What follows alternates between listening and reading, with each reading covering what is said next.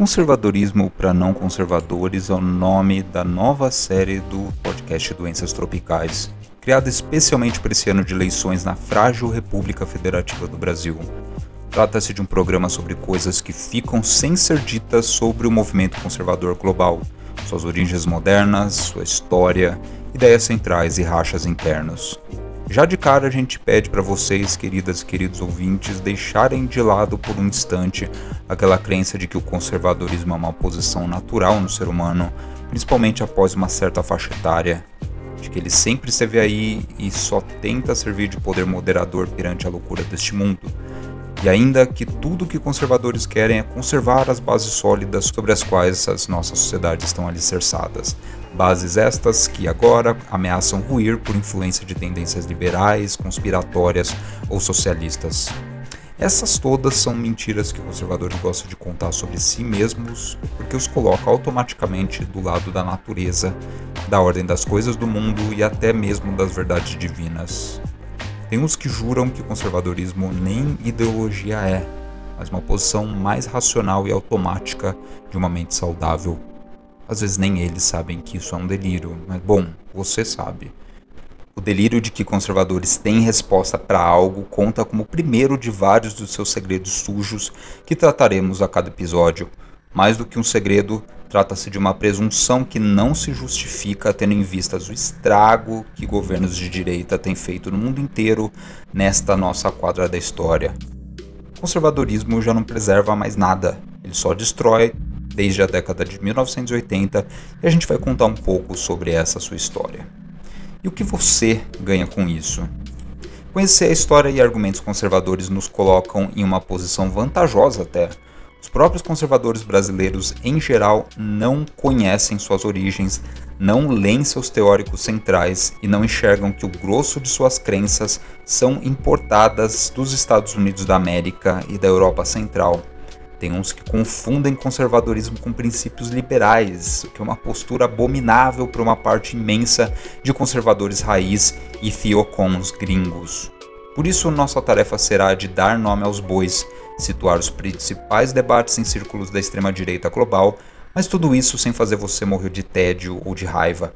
Só então a gente chega no Brasil e comenta as eleições no final do ano em tempo real. Isso só foi possível pelo empenho de uma equipe de pessoas que se dispôs a ler toda semana centenas e centenas de páginas de livros e artigos da direita, debater e resumir esse material, providenciando aos nossos ouvintes informações úteis e até a tão necessária motivação para o arranca-rabo que se aproxima nas próximas eleições. Para a enxurrada de fake news, de campanhas de difamação, de divórcios e tretas de família que a gente sabe que vem por aí. E a nossa proposta é a seguinte: quando o camarada entende a fragilidade e as técnicas de argumentação da direita histérica, ele está automaticamente bem armado para devolvê-la a seu devido lugar a caserna, a igreja evangélica, ao bingo. No caso das mentes por detrás dos crimes do bolsonarismo, de as atirar na penitenciária e jogar a chave fora. Só quando isso acontecer, a democracia brasileira volta a respirar. Isso não se dará porque está escrito nas estrelas ou por intervenção divina, porque diferente dos conservadores do tipo mais extremo, a gente sabe que objetivos políticos só se concretizam com muito esforço, organização e coragem. Este programa é uma tentativa nossa de fazermos jus a esse princípio. A ideia do programa é funcionar como um podcast quinzenal. Diferentemente da temporada anterior deste podcast, Doenças Tropicais, ele terá mais um formato de rádio, de podcast mesmo, e menos aquele apelo antigo para os vídeos. Todo programa terá uma versão em vídeo no canal da Etia Editorial do YouTube, mas com menos animações, mais narrativa propriamente dita. E já que você está aqui, eu deixo uma palhinha do episódio que se segue, de título Três Argumentos Conservadores. Não será sempre assim, mas a gente vai começar essa série com um livro de um liberal de esquerda, um não conservador, chamado Albert Hirschman. Esse é um livro chamado The Rhetoric of Reaction, um livro de 1991.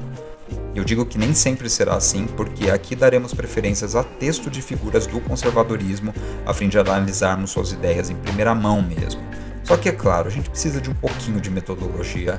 E esse livro do Hirschman é preciosíssimo por unir um bocado de leituras que ele fez no decorrer de anos assistindo debates políticos, lendo e ouvindo o que líderes do Partido Republicano dos Estados Unidos têm a dizer. E ele chegou à constatação de que seus argumentos seguem só três categorias. Três.